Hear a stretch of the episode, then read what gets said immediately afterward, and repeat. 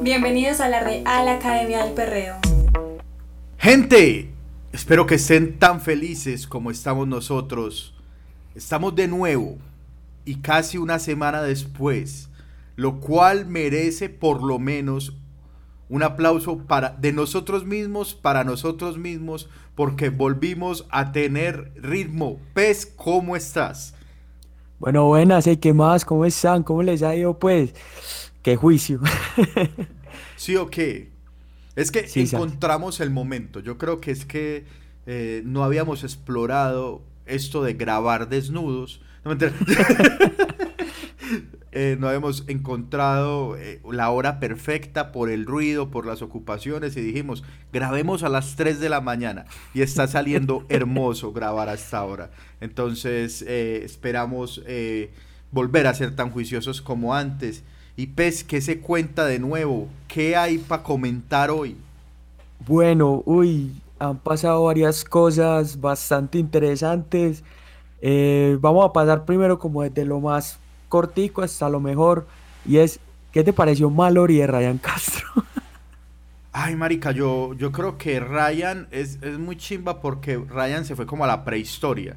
O sea, Ryan iba en un proceso como de buscar lo clásico, como voy a hacer lo más clásico que se pueda, y ya se fue a la raga. O sea, dos canciones más de, de Ryan Castro y está haciendo tema con latinos en la casa, güey. Empieza a hacer merengue urbano ya con... Sí, pero siendo así, pues me gustó parte. Digamos que es muy corta, eso me sorprendió. No, y el coro es muy... muy... bueno. Sí, ahora también va un poco ligado a nuestro tema del día de hoy. Creo que es como un guiño a, a Dembow dominicano, ¿no? Sí, va rápido, eso sí hay que decirlo. Sí, eso va por encima del 110 y la repetición, bueno, características de este género del que estaremos hablando más adelante. Eh, buen video, eh, me gusta mucho que Ryan entendió lo de los equipos de trabajo, entendió lo de dar conceptos y seguir líneas con su equipo de trabajo y eso me parece bacano. Lo otro es el chisme que se está manejando y es que Anuel saca una canción llamada 23 preguntas y la siguiente que supuestamente es dedicada a Carol G. Y Carol G, la siguiente canción que saca se llama Se jodió todo. Hombre. Y todos son respuestas. Yo creí que me ibas a decir, la, y Carol G va a sacar 23 respuestas. no. Ve, hay una cosa que me sorprende con 23 preguntas y, y es que... ¿Qué te gustó? Ah. No, o sea, es que me pareció paila desde el nombre y el concepto, porque ya estaba hecho. Entonces, ah, pues 21 Question o 21 Question es creo que la canción más importante de, de 50 Cent con G-Unit y, y los que somos dos mileros, porque está el combo de raperos que odia 50 Cent y dicen, ah, ese man es un bruto eh, comercial. Y estamos los que 50 Cent fue de los primeros raperos que nos gustó. Entonces yo respeto mucho 21 Question. Entonces, como que ya métele dos preguntas más. y, me sorprendió mucho fue que alguien me dijo, wow, qué concepto. O sea, ¿cómo logra hacer 23 preguntas en una canción? Y si te fijas, si hay las 23. yo, papi, eso ya lo hicieron. Pero bueno, y se jodió todo. Eh, ¿Qué te pareció a vos primero? Uy, a mí me gustó mucho, o sea, esa Carol eh, empoderada, esa Carol... La Carol teibolera.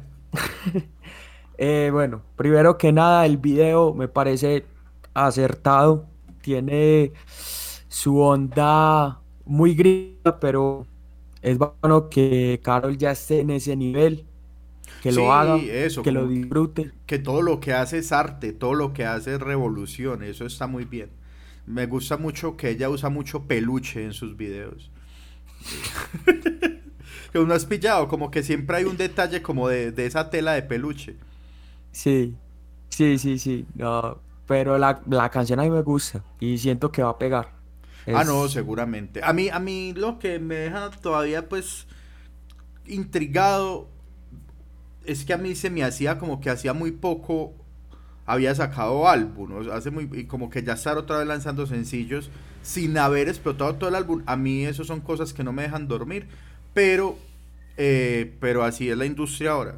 Entonces siento que ya con esto mató el resto de canciones del álbum.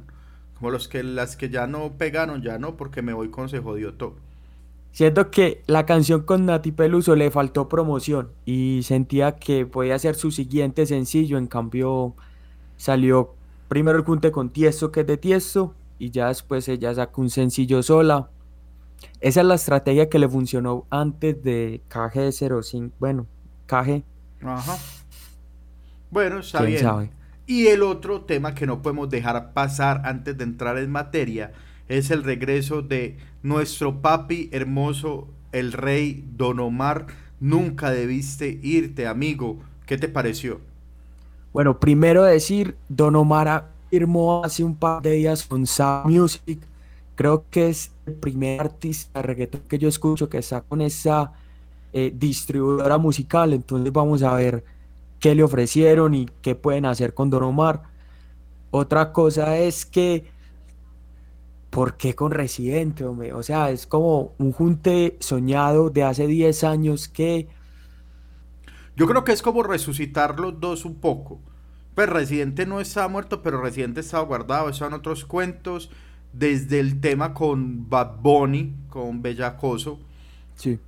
Como que no, no sacaba nada y yo creo que es un buen retorno para los dos. que me pareció? Que se hizo muy largo y, Residente tira demasiado verso al principio. Entonces no es como, que hubo dos marica, hágale pues, ¿pa' cuándo? Entonces eso fue como lo único que no me gustó. Pero, marica, desde que escuché la pista sentí que era una pista de Don Omar. O sea, desde que escuché los primeros, tu, tu, tu, yo como que esto es Don Omar. O sea, esto es, o sea, yo quiero escuchar esto. Entonces sí me emocionó y hacía rato siento que no me gustaba tanto una canción de reggaetón que yo dijera, esto es un reggaetón de los que me gustan, ¿no? es un reggaetón poderoso. A mí se me quedó pegada la primera vez que la escuché. Algo, algo tenía que se me quedó pegado de una. Eh, la pista de Urba y Rome, que... Los Que antes de eso habían trabajado un disco que me gusta mucho que se llama Reggaetón de la Mata y salen con esa. A mí la pista, después de lo que escuché de ellos en Reggaetón de la Mata, siento que no es la mejor. Es. Vamos a ver cómo le va. O sea, hay mucha gente que no le gustó. Hay mucha gente que le gustó. Yo siento que a mí se me va a pegar tarde. o sea, vos no te terminó de llenar el tema. o sea, no es el, no, es el regreso soñado del don. El beso de Residente es muy largo. Y la canción es muy larga. Son 4 minutos 20 y nosotros ya estamos acostumbrados a 2 minutos. Yo, yo creo que la medida perfecta es 2 minutos 50. Sí. Veremos cómo funciona, cómo no. Y la última es que Daddy Yankee en una entrevista con la revista Billboard, si no estoy mal, o Rolling Stone, perdón, de revistas no sé, avisa que va a sacar un álbum. Así que te pregunto, Panda, ¿Tenés ¿Qué expectativas tenés de un álbum de Daddy Yankee luego de ocho años? Ve, espero firmemente no volver a pecar. No, espero que como es un álbum, como tiene la licencia de, tirar muchas canciones a la vez, Yankee lleva pues ocho años apostándole a sencillos, entonces cada sencillo que saque se tiene que asegurar de que sea un palo y va a la fija. Y como acaba de tener la licencia de sacar pues muchas canciones, supongo que va a tirar lo de siempre, va a tirar esa música empalagosa para hacer zumba, pero también va, va a volver el yankee que nos gusta, el yankee más callejero, el yankee más pentenciero, no sé si sea pues esa la palabra, y un poquito de, de maleanteo, un poquito de tiraera por ahí, sería genial. A mí, yo espero que no incluya sencillos muy viejos. O sea, como que rescate no se uh. dura. No, no, calma. no, no, no, sería una desilusión total. O sea, si mucho que meta los de este año, pues el problema y, y el pony. Y el pony, pero de resto esperaría que no. Espero que, en serio, espero, espero que, que haya un poco más de calle, eh, de esencia de la calle en ese álbum. Y juntecitos eh, emblemáticos, pues. Sí, yo siento que va a haber como un par de juntes. O sea, mi pronóstico es que va a haber un junte con Arcángel que nos va a encantar y un junte con Luis Foncio, con Ricky Martin que vamos a odiar. Pero Yo que va a ser el ¿sabes palo. también que en este, cuál es el turno de un junte que de pronto no nos guste, pero que pegue? Y es el Daddy Yankee J Balvin. No, bueno, ellos han sacado un tema y me parece muy, muy Pero el tema no pegó. Ese tema pasó, pero de recontragache. Pues Sí. un tema, ellos, ellos están juntos en... Yo tengo un... En- pro- ¿En cuál? En... Energía, pierdo los modales. No, no, ese. Pero ese es, ese es tema, pero ellos están juntos en varios remix, pues. Creo O sea, que en el de China. En el de China, están eso. juntos. Y en el del en el que es con Rosalía eh, y Sech. Eh, es una canción de Ahora Sech, todo eh, cambió, le toca a ella. Sí, Ese. En fin. Entonces, un tema juntos, ellos dos solitos, que, que la pegue. Pues, Perdo los Modales ni siquiera tiene video. no, Entonces, oficial no. oficial no. Entonces, de pronto yo creo que es el momento de que ese junte se dé. De cómo es de. ¿Cómo es que ellos se llaman? Él es ¿qué? ícono. Ícono mundial a ícono mundial. Quién sabe. ¿Quién sabe? Yo, yo sí espero un junte. Yo creo que va a haber con un dúo. O sea, Joel y Randy, sea y Lennox, Wisin y Yandel. Alguno de esos tres. Y espero uno con Arcángel. Uy, es que un Daddy Yankee con Arcángel me arreglaría los últimos cinco años de mi vida. Puro llego a la disco de no sé Eso. Guaya. Eso, eso, eso. Una cosa así, uy. Sí. Pero, o sea, ahora en serio, yo sí espero que Yankee deje una vez a Musicólogo Jiménez que produzcan pistas para él, o Looney Tunes, por ejemplo, los que lo hicieron grande. Ahora sí, entonces, a lo que vinimos. Hoy vamos a hablar de otros géneros urbanos de Latinoamérica que, que cada vez se están haciendo más importantes en la región y que pues merecen que hablemos de ellos un rato. Así que bienvenidos a la Real Academia del Perreo, a nuestro track número 11 y quédense aquí.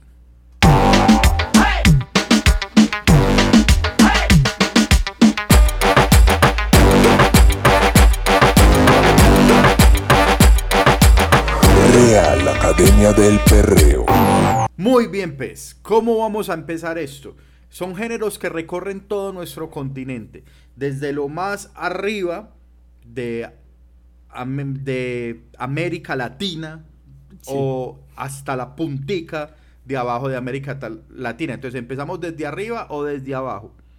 Eh, empecemos desde arriba para dejar lo mejor para el final, para mí, por ejemplo. Está bien, me parece muy bien. Yo, yo soy, yo iría al revés, pero ya te doy Sí, ese sí. honor, sí.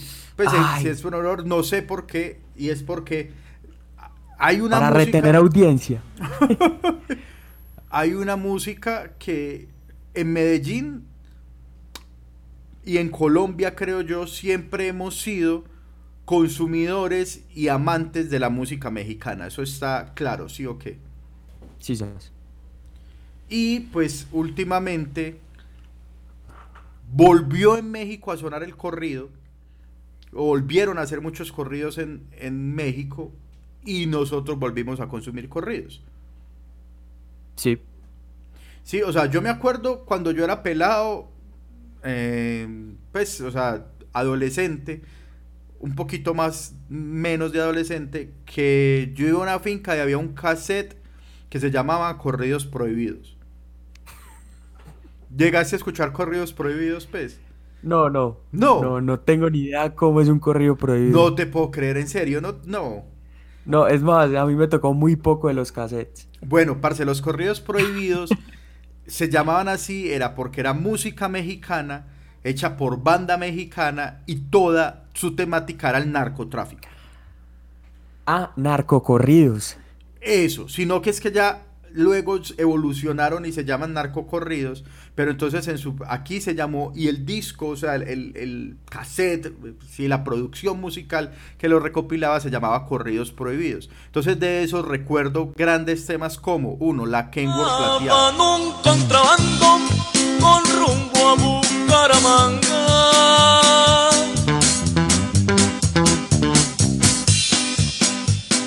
Dos mil kilos de la fina allí tenían que entregarla en una quemor plateada. llevaban un cargamento. Ah, bueno, vale aclarar.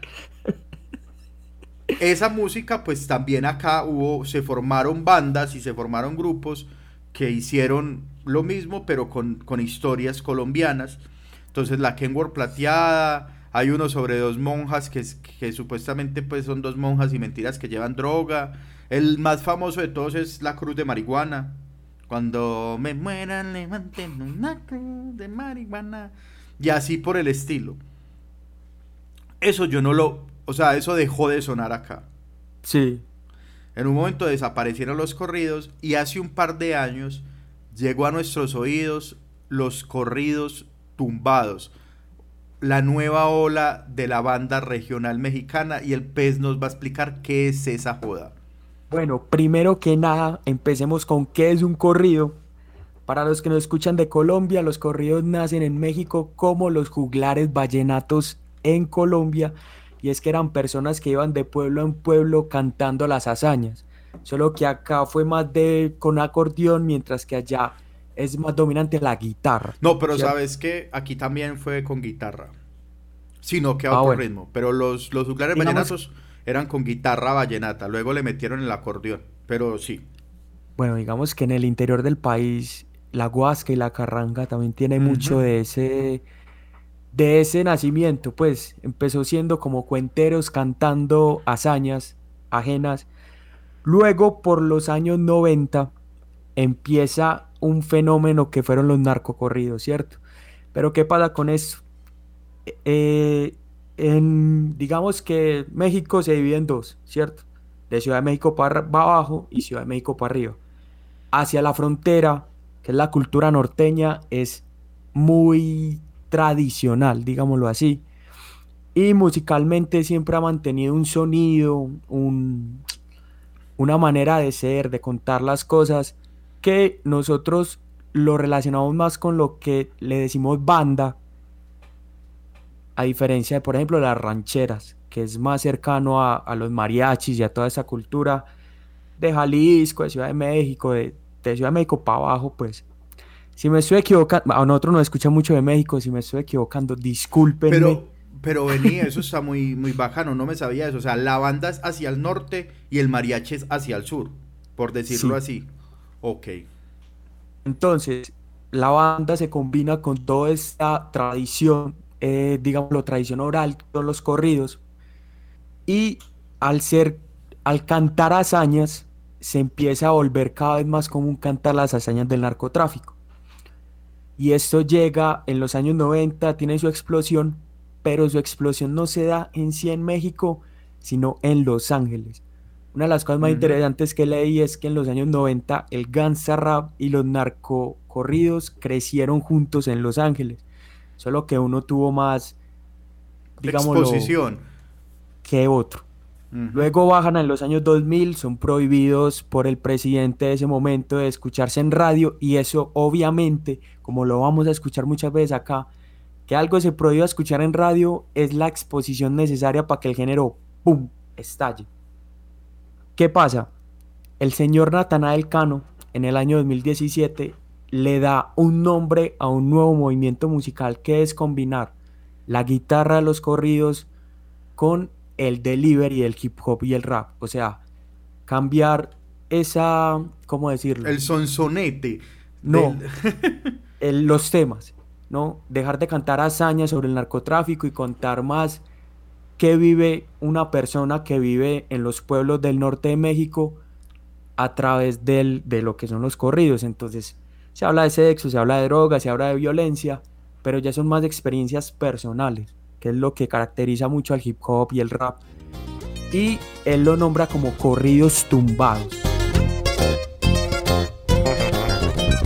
Con un vasito en la mano y el cuerpo siento cansado Fumando voy relajado y la fiesta no va a parar Sobre la ropita la clica no se me agüita Las onzas se las invite pura mota que es medicinal Eso es muy teso porque es, estamos presentes ante la creación de un género y es un género reciente Sí. y, y es que ahora pues tendrá varios exponentes, no son muchos, la verdad, pero entre eso está Natanael Cano, que además es muy joven.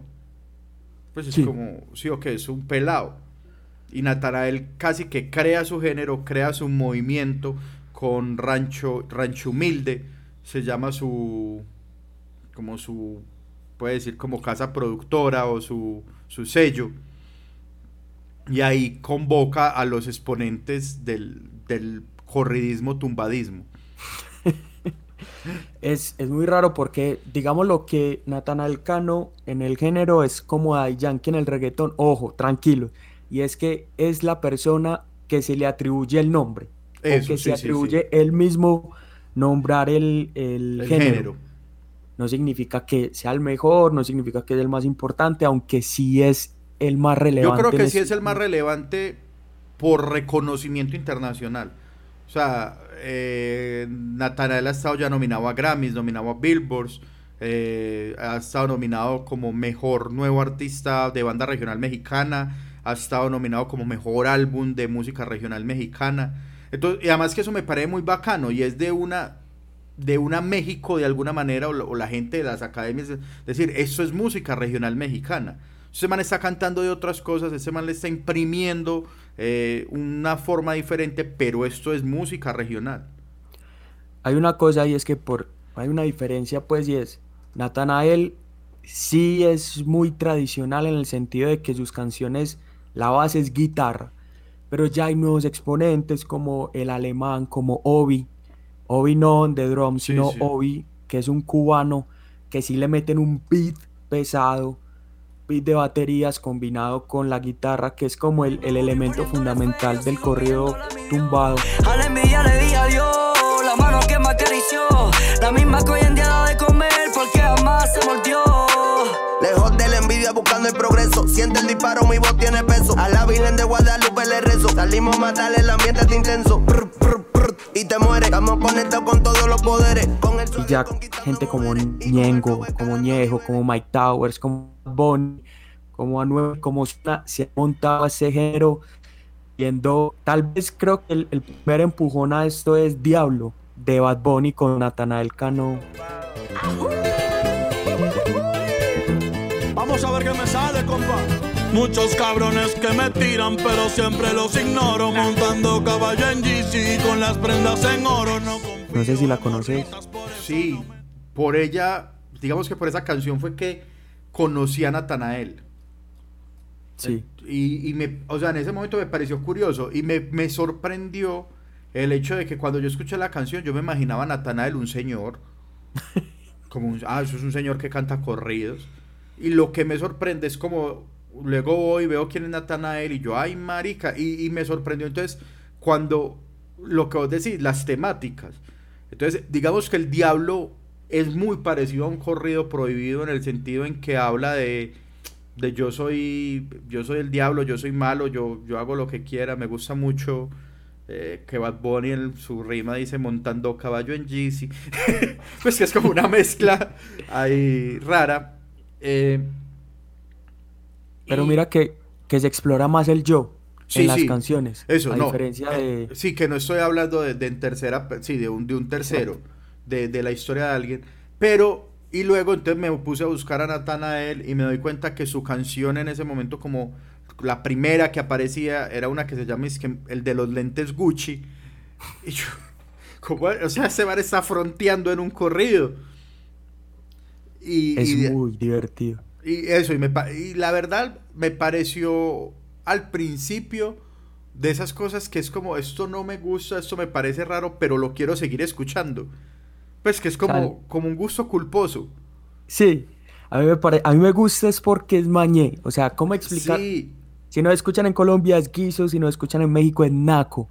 Es algo popular, es algo, es algo es de- como que no es socialmente aceptado todavía y a mí me encantan ese tipo de cosas. sí, La cosa es- con este es género transgresor en es muchos que sentidos. todavía, todavía no entiendo cómo consumirlo, pues porque es, es muy agresivo para, para los lugares de rancheras, pero es muy raro para un parche de reggaetón.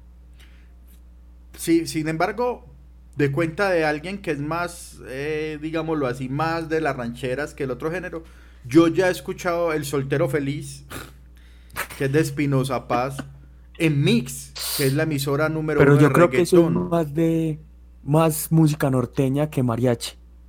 Por eso, es más, ti- es más cerca de un corrido que de otra cosa. Sí. Es más cerca, entonces, entonces entra ahí, digámoslo de alguna manera. Y ese es muy del estilo que es medio cantadito, que ni canta del todo, ni, ni rapea, es, es, es corrido. Esa es. Entonces yo ya he escuchado, escuché esa y, y luego estás también escuchando la emisora y escuché otro corrido que era primera vez, no le presté mucha atención, pues yo, marica, está sonando esto en una emisora de reggaetón. Y- entonces ya, ya es, es raro. Y lo otro que me divierte, sobre todo de exponentes como Natanael y su combo, es que además son la mezcla estética. Entonces. Entonces es, es un ranchero vestido como reggaetonero y de pies, no sé, o sea, es, es, es, es una imagen rara. Sí, sí. Es un género, digámoslo que este movimiento lleva más o menos cinco años, entonces aún no hemos escuchado lo mejor de ellos. O bueno, tal vez ya estamos escuchando lo mejor de ellos, pero aún no ha explotado en el mainstream, por ejemplo. Pero ya muchos reggaetoneros se han acercado y créanme, los corridos zumbados donde aparece Ñengo Flow son unas joyas, son impresionantes, unos con otros, con Natanael. Me gusta, me gusta mucho. Sí. Yo también he Sí, sí. escuchado a Obi, que lo mencionaste ahorita, también le mete muy bien. Pues me Sí. gusta mucho lo que hace y bueno, no sé, o sea, yo creo que este, yo lo advertí, yo lo dije en algún episodio de la Real Academia del Perreo y le dije al peso lo que viene y yo, parce, lo que viene más duro es la música regional mexicana. Ojo, antes del soltero feliz, antes de que Carol G hiciera 200 copas, eh, que también es, lo- es un tumbado, también. Sí. Eh, Sí. Dije, ojo, que es, es esta música. ¿Por qué? No, no sé.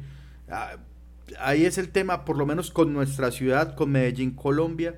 Nos encanta la música mexicana y nos encanta apropiarnos de la música ajena. No, y nos encanta la música popular o y la cualquier música, música popular. que invite a beber. Exactamente. Entonces, por eso tuvo o va a tener y está teniendo un, recebi- un re- recibimiento tan, tan importante en nuestra ciudad. Y a mí me gusta. Está bien escuchar otros géneros. A mí lo único que le falta al género para pegar como urbano es aprender a bailarlo. Seguimos con, yo creo que aquí me empieza algo a arder por dentro y es el dembow dominicano. El dembow dominicano.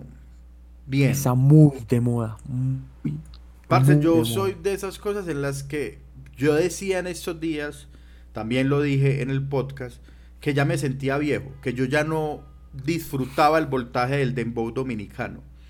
Y lo confirmé dándome cuenta de que antes sí me gustaba. O sea, ahora está pegado, pero el dembow dominicano no es nuevo. No, no. Entonces, por ejemplo, yo era un amante fiel a Pepe. Pepe me parece un temazo. Se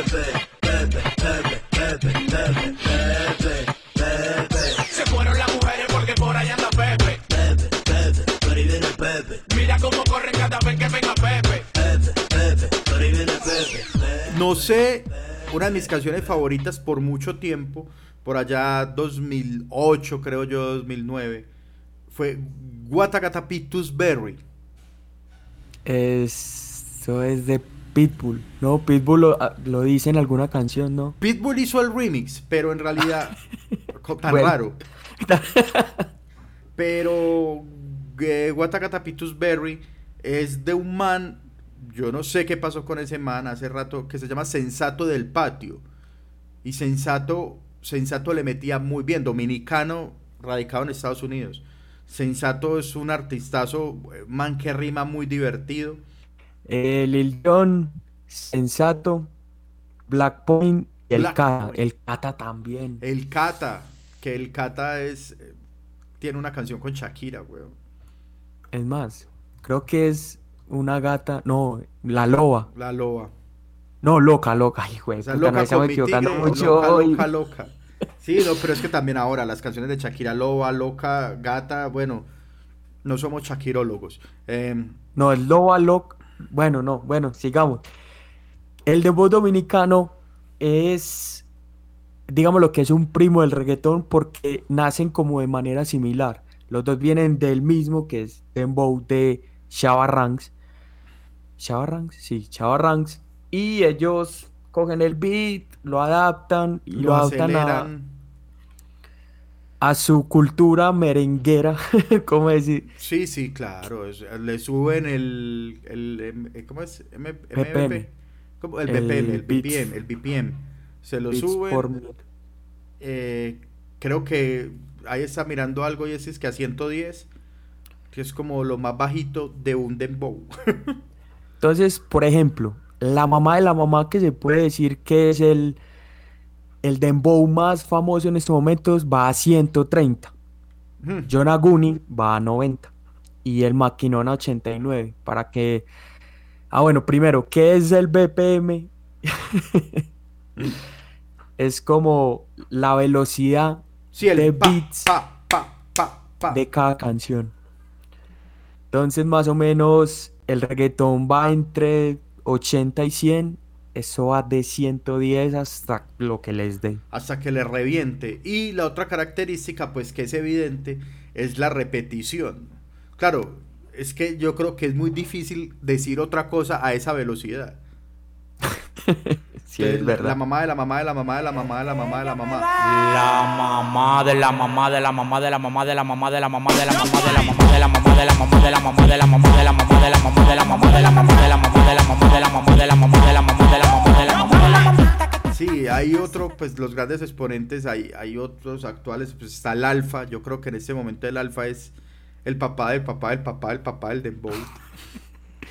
También está Kiko el Crazy, por ejemplo, que apareció en, la, ca- en el álbum de Joel y Randy. Eh, ¿quién más? Rochi. Y eh, la hora la que está con, en Perra, con J Balvin, también hace parte del Takashi. Dem- Ta- Toquicha. Toki. No, hermano, Toquicha. Taquicha que ya atinamos. Son muchos nombres que no manejamos habitualmente, entonces nos hemos enredado. Bueno, contar un poquito la historia. La historia a mí me gustó mucho porque se parece mucho a cómo pegó el reggaetón acá en Colombia y es que alguien llamado DJ Bollo eh, empieza a mezclar dembow con las pistas normalmente dominicanas, que el merengue, el merengue urbano y toda esa cultura, y le dan un espacio en radio y empieza a poner dembow dominicano en radio. Y eso al principio le decían como, papi, no, papi, cortale, eso no, mejor poner reggaetón.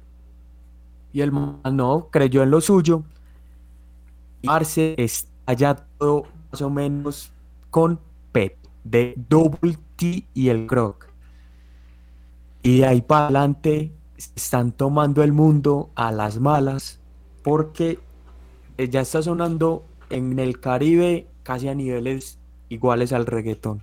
Ahora, se tomaron su tiempo en el sentido en que, pues, Pepe es una canción también por ahí del 2000, ¿de qué? Por ahí del 2006. 2009, más o menos. 2009. Bueno, o sea, más de 10 años en, en, en pegarla, pero yo creo que ya llegó el momento. O sea, es que, o sea, ya tenemos a colombianos haciendo dembow. Ryan Castro, como le dijimos al principio, lo que hace Mallory es un dembow.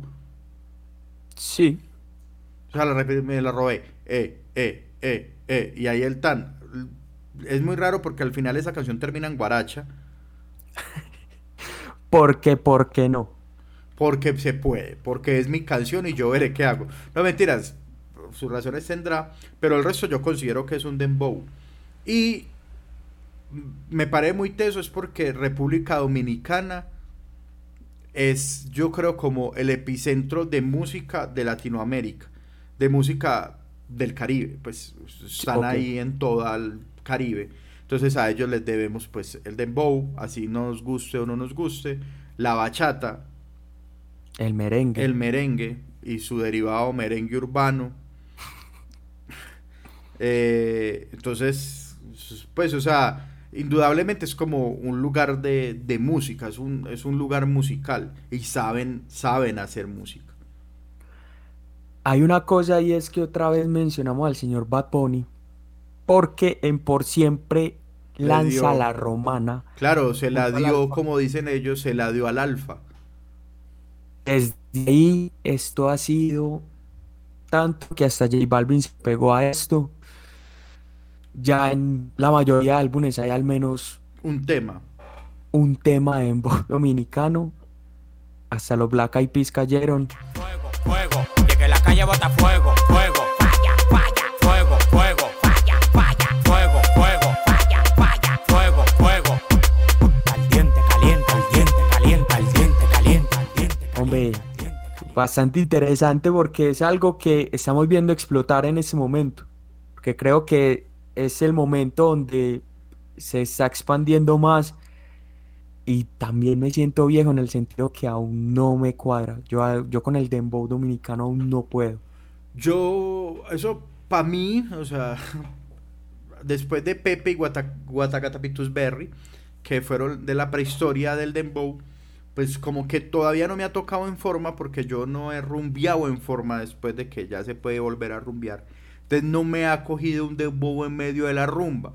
Entonces no sé cómo reaccione, porque al, al contrario de lo que hablábamos de los corridos tumbados, creo que el Dembow dominicano sí es muy perreable. Hoy salgo para la calle y me voy a poner trucho. Mejor no opine que yo lo que estoy trucho. Si veo a tu chica me la voy a robar. Trucho, trucho, trucho, trucho. Hoy salgo para la calle y me voy a poner trucho. Mejor no Hay que cogerle el ritmo, pues, pero, pero eso sí es como que uno empieza como, uy, man, ¿qué me pasa? Yo creo que parece mucho a lo que estuvo muy en moda en 2010, 2011, que era el choque. Eso. Uno el choque por ahí por los laditos medio la cogió. Ve, qué bueno era el choque, hombre. Yo, yo bailé choque en, en playa de Necoclí. Me Dios enseñaron. Sí, sí. Sí, sí, por allá medio me intentaron enseñar. Ay, tengo muchas preguntas que este. Solo me acuerdo de una cosa muy bien, es que una pela me, me dijo, "Vea, usted acá, si usted quiere sacar a bailar a una muchacha, el choque, usted llega y la mira, tan, aquí, la mira. Y le hace con el hombrito así. y ya. Por Y- favor, Al que, está, al que escuchando es mover el hombro como señalando la pista. O sea, "Ey, tin", y ya la otra persona debía entender. Bueno, seguimos más hacia el sur y nos chocamos con Brasil. Algo que ellos llaman el funky, que nosotros llamamos funk, bra- funk brasilero. Sí, es una chimba, porque Banda. tiene el fenómeno papas a la francesa. y es que pues, es ¿Cómo un chiste muy bobo, pues, pero, pero es verdad. Pues uno le dice, pues a las papas a la francesa en Francia le dicen papas y, y ya, pues, papas fritas. Nosotros le decimos papa a la francesa y lo mismo pasa con el funk, que si es que funk brasilero, pues para Brasil eso es funk y ya. O funk carioca, para Brasil, en Brasil es funk y ya. Eh, Sí. creo que de todos los géneros que vamos a tocar hoy, eh, o que de los que ya hemos hablado y el que nos falta, es uno, el más sexy, dos, el más bailable, eh, tres, El peor hecho. el, El peor, peor producido. producido. Sí, tenés toda la razón. Eh, me vi una serie, yo me vi, me acordé que me vi una serie dedicada al funk brasilero. Ay, ¿dónde? En Netflix. Sí, pero una, una serie de ficción. ¿Cómo, cómo se llama? Mm, Creo que se llama Favela, pero no estoy seguro. Es, es- yo soy pa- bueno para ver cualquier cosa, a mí me gustó. Me quedé esperando la segunda temporada. Creo que no le dieron tajadas para la segunda temporada, pero bueno, estuvo bien. Y, ahí como que entendí el fenómeno del funk brasilero, que no es un fenómeno diferente a, a la música urbana en cualquier parte pues del, del continente. Bueno, el funk brasilero o funk carioca nace en Río de Janeiro en las favelas. Entonces también se le llama funk de favela y es esa combinación de el hip hop, en especial de un tipo de hip hop llamado el Miami Bass, que era más lento, más sexy. Sí, como más ellos- chilling, como más. No tan violento como el de Los Ángeles. Exacto. Y ellos lo toman, lo vuelven propio y empiezan a, sobre esas pistas tipo Miami Bass, a improvisar los MCs. Entonces verán que muchos de los cantantes tienen MC Keviño, MC no sé qué. Que falar.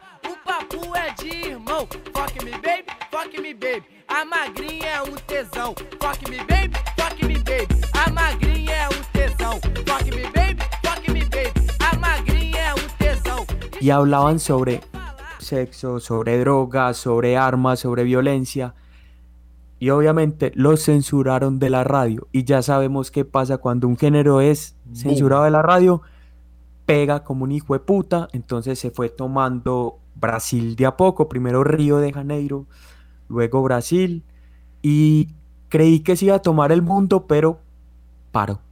Sí, y lo teso fue que nuestros queridos exponentes que viven al acecho de qué está sonando pa' pegarse, cayeron en la misma.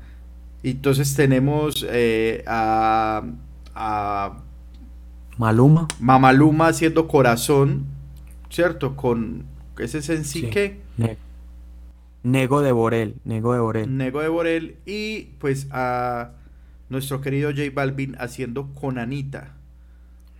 Pero Anita y a- él hizo dos.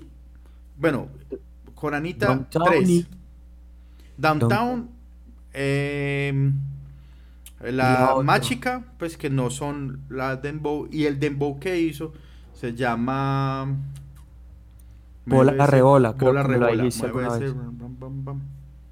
Y que el- es con MC Zack y Eh. Tropiquilas.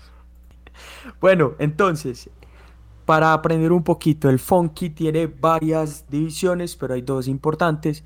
Uno es el providao. El, pro, el funk providao es un derivado del funk normal, pero que habla de prácticas prohibidas, es decir, de sexo. Mentiras, también de ventas de drogas ilegales y insultan mucho la policía, mucho. O Ese sea, es- ese es el de todito cuatro picante del género.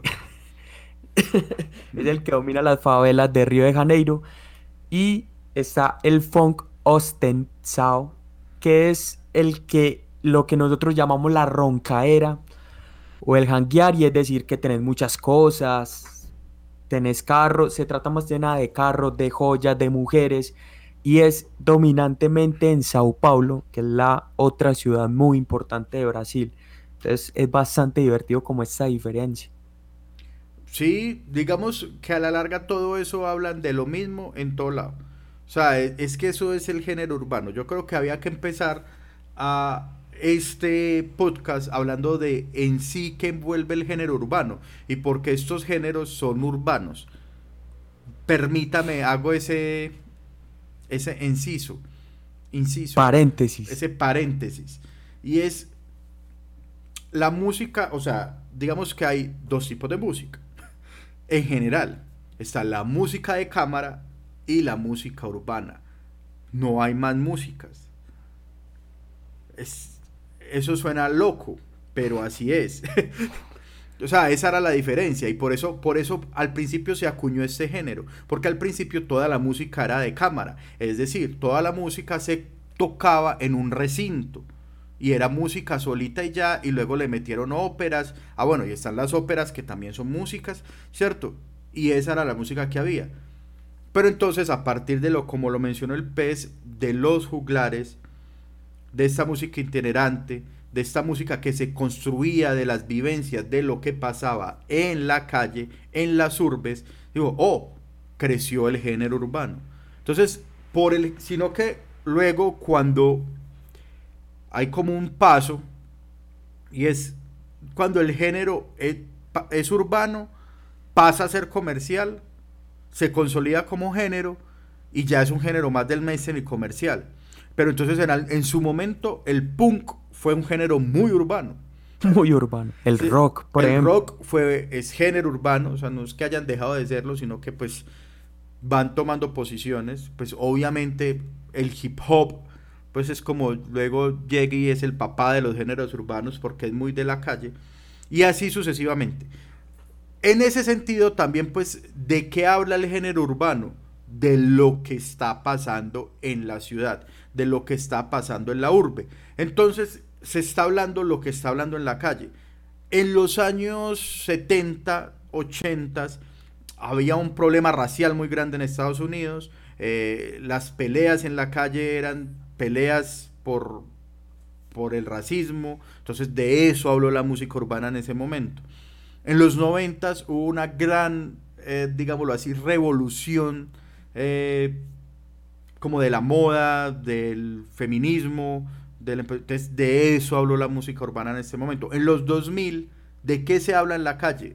De drogas, de sexo, de, no sé, de ropa, pues de carros, entonces de eso habla la música urbana. Yo creo que eso es lo que encasilla y por eso ah, ya el punk no habla de eso, entonces ya, ya listo, dejamos de ser urbano, nos volvemos una música, no sé, de revolución, porque ya no estamos narrando lo que pasa en, en, en la ciudad, lo que, de lo que está hablando la gente, lo que está hablando la, la urbe.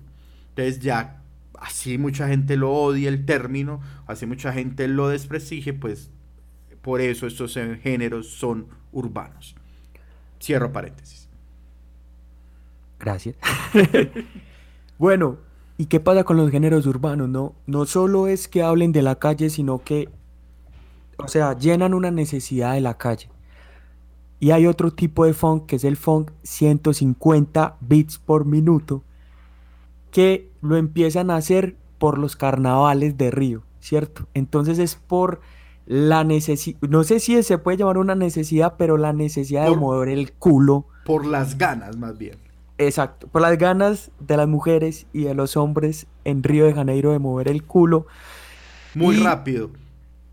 Eso es lo que más identifica el funk de los últimos años y es la velocidad. 150 bits por minuto es más que el dembow dominicano. Es una locura.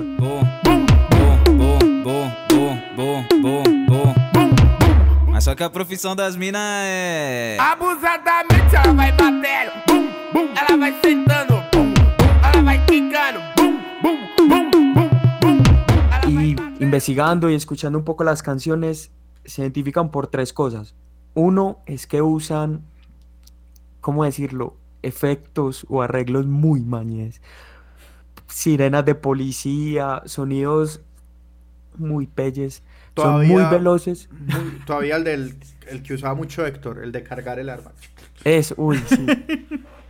Y lo otro es que cambian mucho la velocidad. O sea, pueden ir a 150 y lo bajan a 70. Hacen.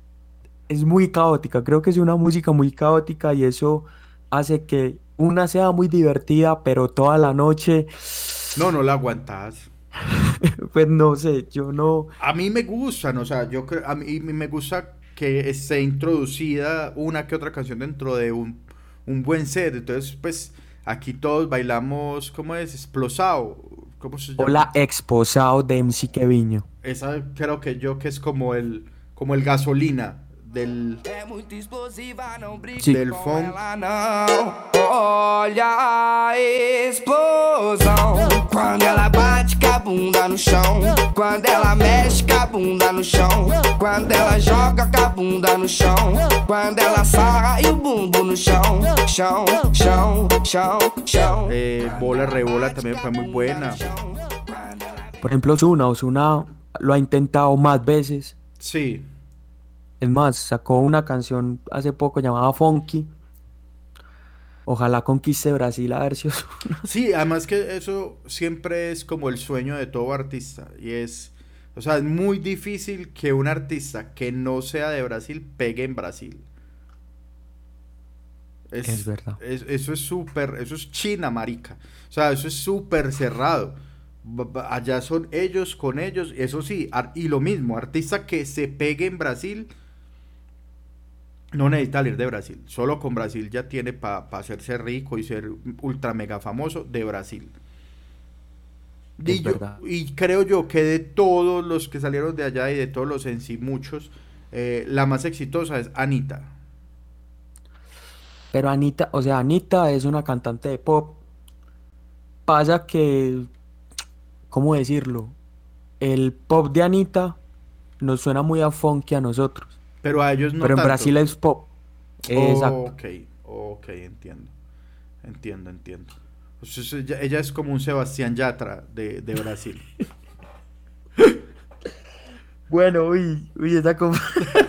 sí, que él dice que está haciendo reggaetón, pero no eso le suena a pop, no. Dios, uy, no, le bajaste mucho el estrato a Anita, hermano. mucho. Ah, pero a mí me Eh, parece, ahora sí. espérate, me parece muy bacana la historia de Anita. No sé si, si la gente la conoce, la conoces, si es que Anita eh, se volvió famosa siendo presentadora de televisión y tenía el programa de televisión, para mí un formato muy chimba y muy curioso que, pues, de los más curiosos que he visto. Y es que ella era la entrevistadora, era un programa de música, entonces invitaban a un artista famoso, ella lo entrevistaban, conversaban un rato y luego cantaban juntos una canción. O sea, el artista tenía que obligadamente hacer un junte, un remix con Anita de su canción más famosa. Y fue un programa pues tan importante en Brasil, allá fueron todos los del funk brasileño, y, y fue Balvin, y fue, y fue Maluma, y todos, o sea, Anita tiene versión de canciones con todos. Brutal. Seguimos con el plato fuerte, Panda. Así es, el- la música favorita del pez, ya no escucha otra cosa, y es el trap argentino. Bueno, yo quiero algo y es, por favor, explícanos qué es el trap. No sé, no mentira. No, pues, o sea, es como para vos, ¿qué es el trap? Es que el trap es un, podemos llamarlo un subgénero del rap que se caracteriza pues, digamos, porque la música va en otro tempo, se utilizan unos sonidos diferentes y porque proviene de otros lados, pues eso, si no estoy mal, el trap original. Ah, bueno, y, es que además luego me enteré que hay tipos de trap. Entonces hay es. Entonces es un mundo gigantesco. Y es, y él viene, No, de Atlanta. ah, de Atlanta. Del sur de Estados Unidos, de Atlanta. Listo. Y también, como ya lo hemos dicho, el trap, eh, pues sí se fue de frente a hablar de narcotráfico, microtráfico, delincuencia, guerras de pandillas. Eso es lo más pesado que se puede escuchar en, en cuando, es, cuando se hizo en inglés, pues cuando se hacía en Estados Unidos. Digamos que ya mutó al español y en español, aunque sí sigue siendo violento, digámoslo, aquí lo usamos, se usó más o se cogió más para, para tirar, para frontear, que en sí para hablar de temas violentos. Aún así el trap como que pone mucho de moda el consumo. Consumo de drogas, el sexo, obviamente. eh, cosas el reggaetón había dejado atrás en su camino a volverse comercial. Sí, el trap desde su underground va sin miedo. Entonces, pues sí, es que hay canciones, hay una canción de trap que es como de las primeras así muy famosas. Y eso, ahora, yo me acuerdo la otra vez cuando usted no ha escuchado trap y me mostraron trap underground. Uy, marica, eso era otro voltaje.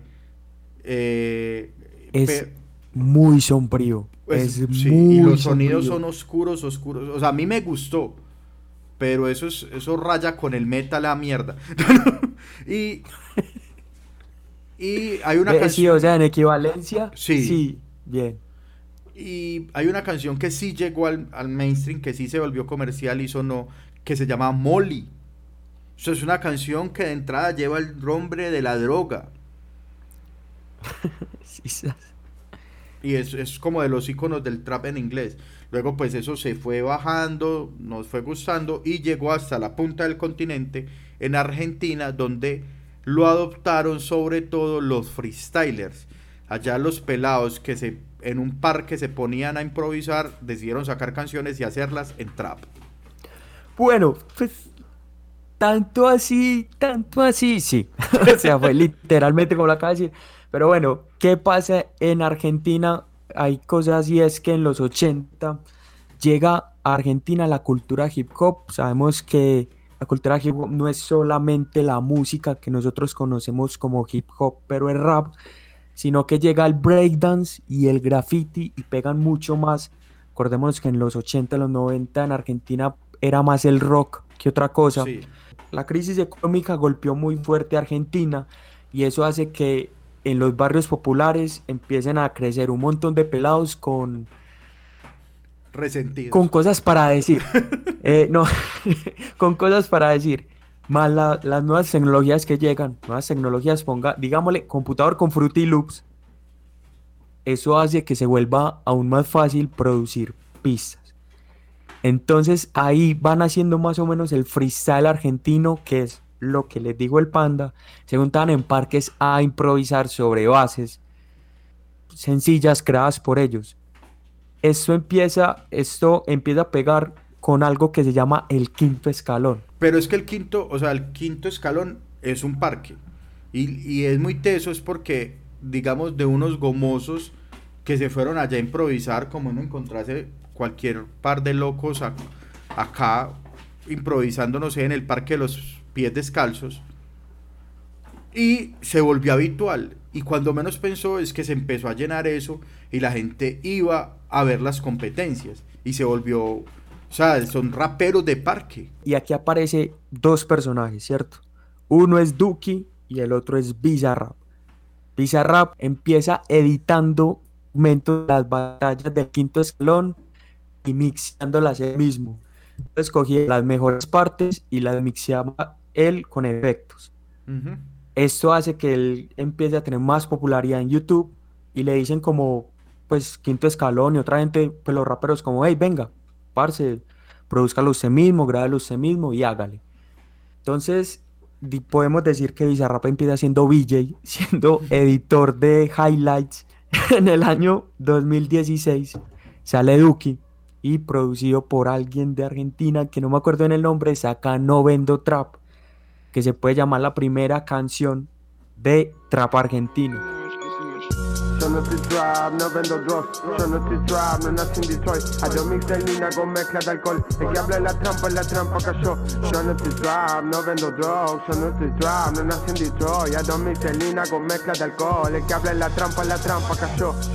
Entonces, ¿qué hace el señor Bizarrap?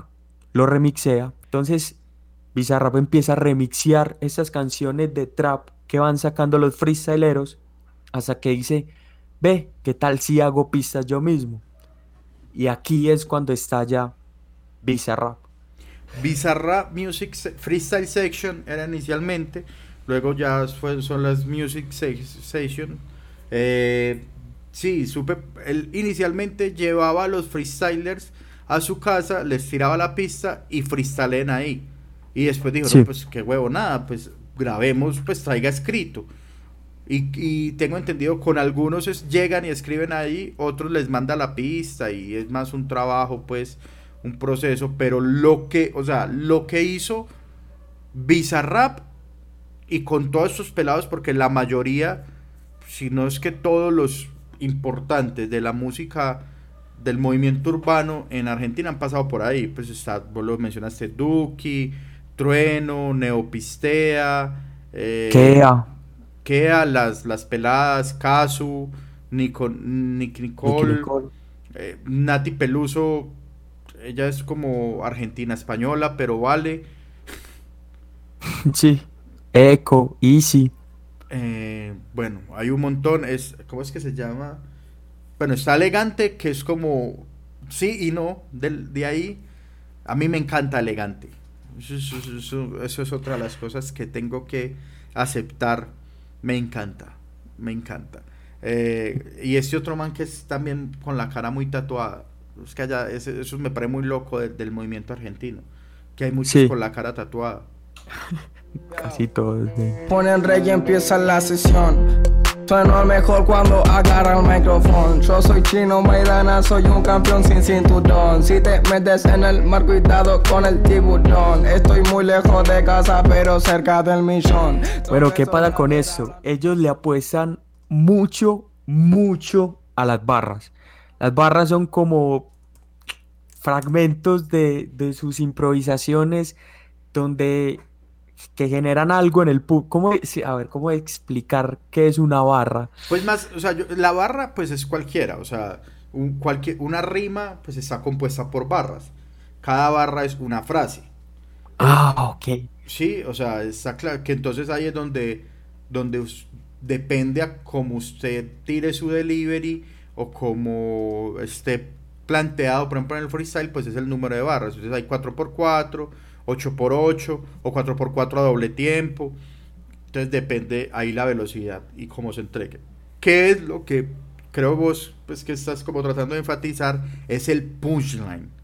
Ah, eso era eso, perdón, muchachos. Cierto, que es entonces, claro, yo tiro, supongamos en la normal que es de 4, entonces armo o de 4 o de 8, sí, pues es lo ideal, eso va asimétrico, es que la cuarta y la octava, pues digan algo muy poderoso o la octava tire una frase sota que uno quede, oh.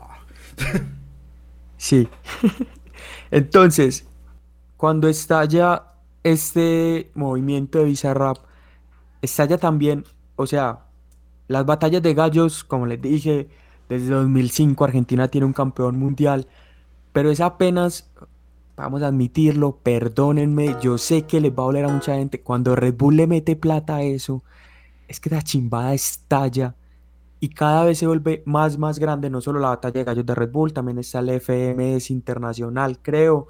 También ¿Sabes sigue- que van a hacer FMS en Colombia? O sea, Loquillo, segunda oportunidad. Sí, además es muy bacano, es porque eso se volvió un deporte, o sea, es una competencia.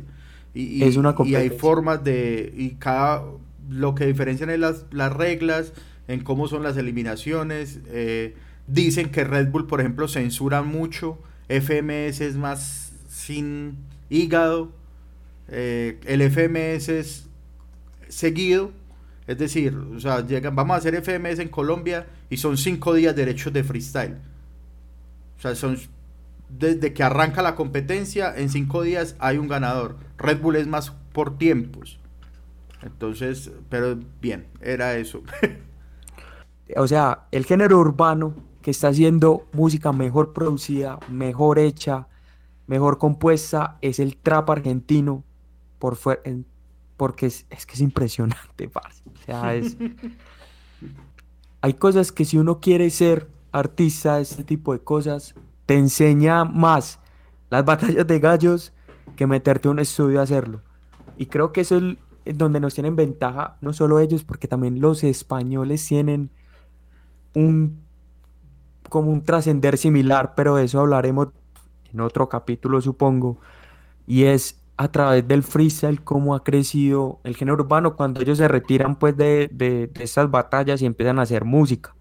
Yo que creo también que- es Ve, eso es muy importante y es muy interesante porque yo creo que en Colombia estamos atrasados en las dos cosas. O sea, ahí vamos.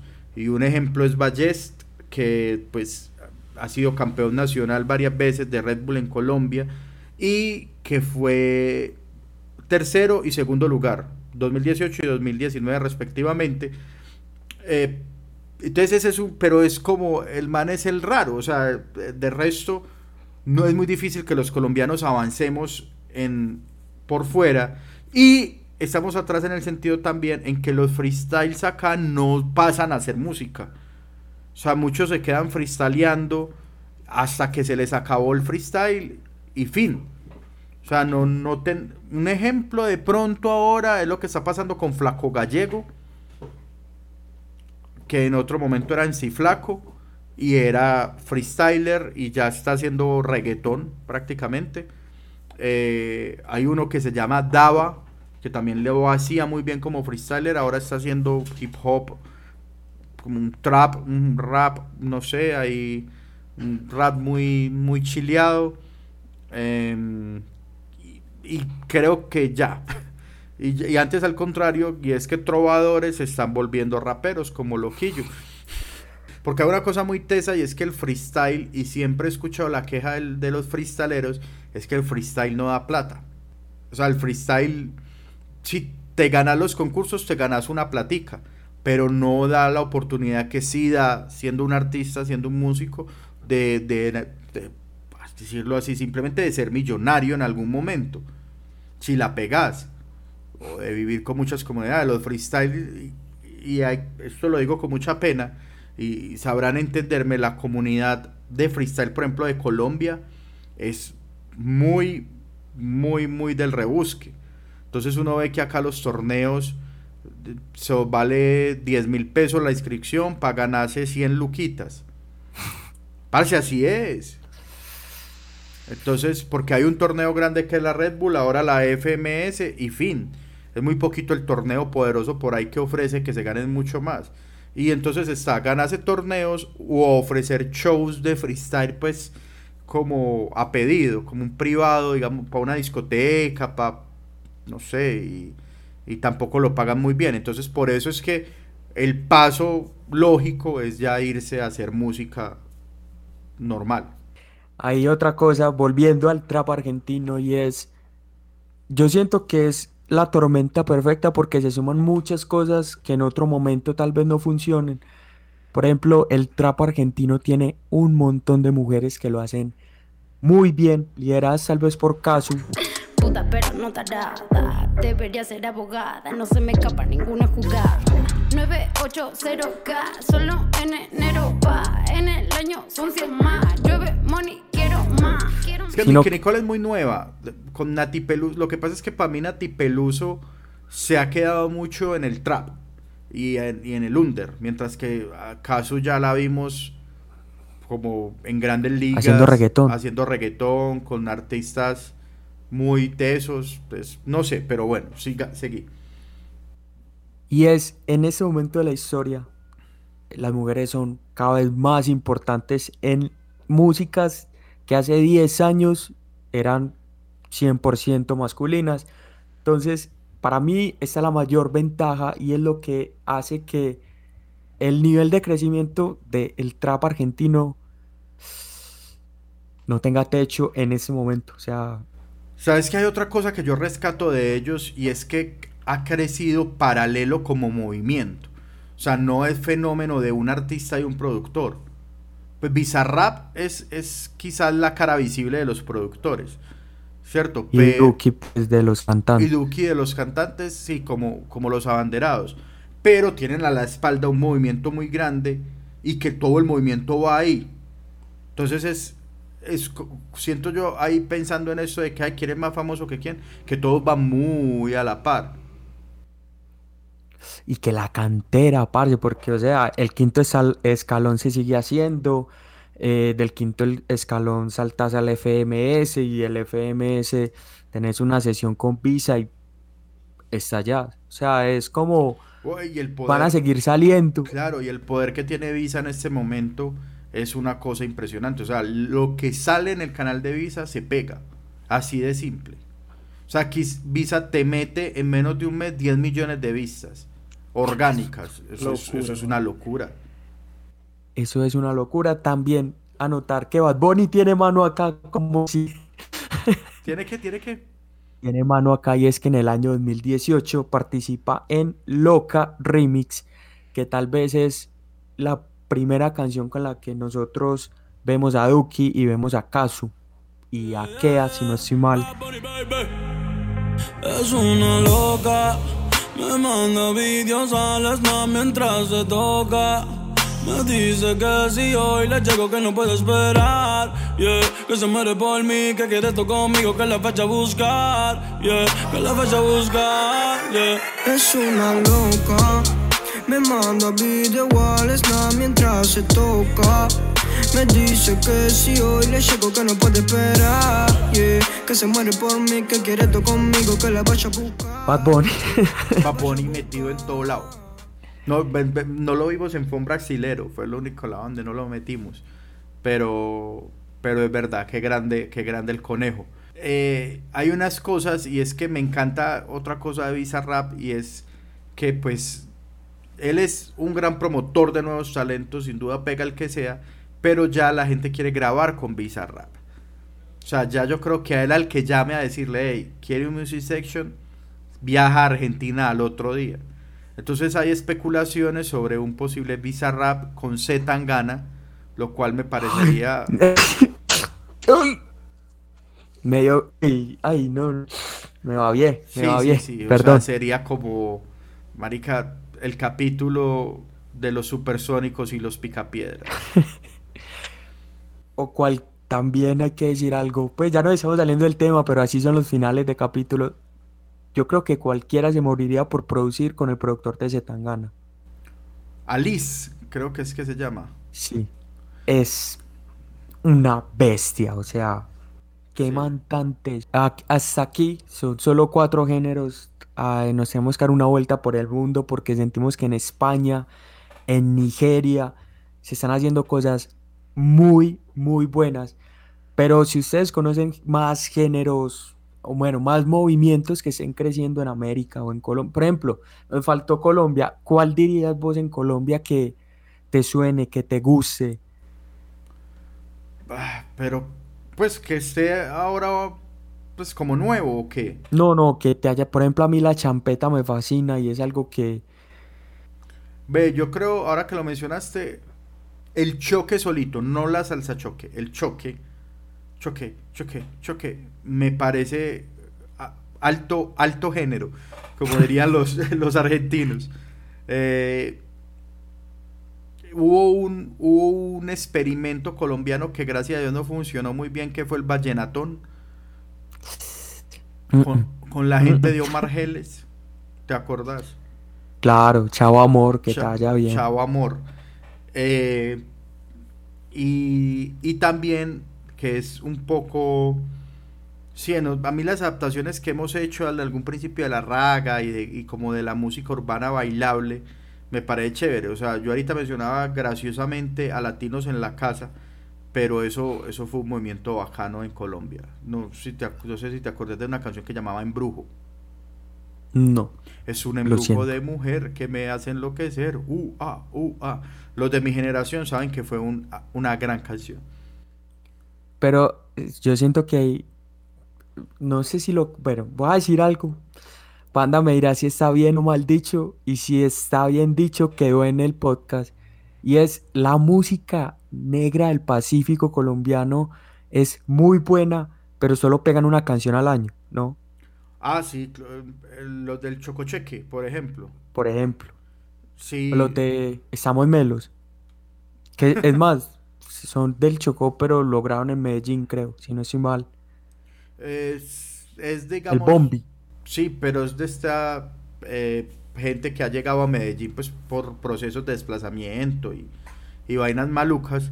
Pero sí, es verdad. Pero ahí es un tema pues de recursos, de, de comportamiento un poco, de... Sí, pero es verdad, o sea, como que... O sea, sin duda alguna, esa gente tiene la magia para eso. Ah, Está Chucky Town, pues que sí la supieron hacer. Por ejemplo, Lástima que firmó con la Industria Inc. Sí, y los pusieron Pues- a hacer mucho reggaetón. Pues sí, se perdió la esencia un poco. Pero, pero es eso, sí. Pero no, ahí hay una música muy puta. O sea, de los géneros que uno tendría que mirar y que, y que es una fusión urbana con, con cosas de acá. Yo creo que está para ese lado, más para el Pacífico. Hay que aprender a nombrar, ¿no? Yo creo que cuando un gen, cuando un movimiento le pones un nombre, eso empieza a florecer. O si no, que lo digan Natanael. Sí. Habría, ¿sabes? Eh, Yo creo que el llamado a que le ponga el nombre a eso es un señor que aún vive y que ha hecho temas bravísimos. Y se llama Leca el poeta. Ella quiere, Leca el mm, poeta. Ah, mm. ¡Ay, qué te pasa! Leca es, Leca es el hombre para que le ponga nombre a eso. Ella quiere más, yo le doy más. Muñequita linda, ven pa' acá. Si tú no vienes, yo voy pa' allá. Ella quiere que la haga sudar. Ella quiere, mm, ah, mm. Voy a darle, mm, ah, mm. Es muy loco hasta donde pueda llegar esa música sin que los artistas sean reconocidos. Sí, porque son, son unos temas tremendos. Pero si vos me preguntas quién los, ta- quién los canta, No, no, o sea, yo- Leca tiene muchos que uno, que uno no sabe que son de él. O sea, que uno es como, pero y que uno se los ha rumbeado y se lo sabe. Denle una miradita a Leca el poeta, es un capo ese señor. y por último, por favor, que vuelva al modo up de San Andrés a Obvio, sonar. por favor. Aquí somos modosistas desde, desde siempre. Pero muchachos, antes de que el pa despida esto, les voy a dar un spoiler. Estamos planeando una serie de podcast sobre videos musicales de reggaetón, como que vamos a repasar cómo, cómo ha sido la evolución entre ser muy mañez hasta ser demasiado artísticos, eh, los tops y ojalá tener eh, creadores de videoclips en este podcast. Entonces, para que se suscriban a nuestro YouTube, porque pues hablar de videoclips sin verlos va a ser un poco complicado, entonces nos pueden buscar en YouTube como Real Academia del Perreo. Y ya. Y eso es todo, amigos. Qué bueno que hayan llegado hasta este punto del podcast. Muchas gracias por escucharnos. Y pues, como siempre, un placer, hombre, conversar, conversar de estas vainas. Hoy quisimos ser muy académico y nos pegamos una caída. No, pero, pero ahí la gente se da cuenta que nos gozamos esto, que, que medio estudiamos y que no lo que no lo estudiamos lo hemos aprendido o no lo, o no lo inventamos. De pronto, usted está escuchando ese punto, hay unos pedacitos donde el pez se cortó, es porque el internet en mi casa está un poco paila. Entonces nos disculparán por eso. Nos vemos en una próxima ocasión. O si usted está escuchando esto y ya hay más episodios, siga escuchando. Dele play al que sigue. Nos vemos.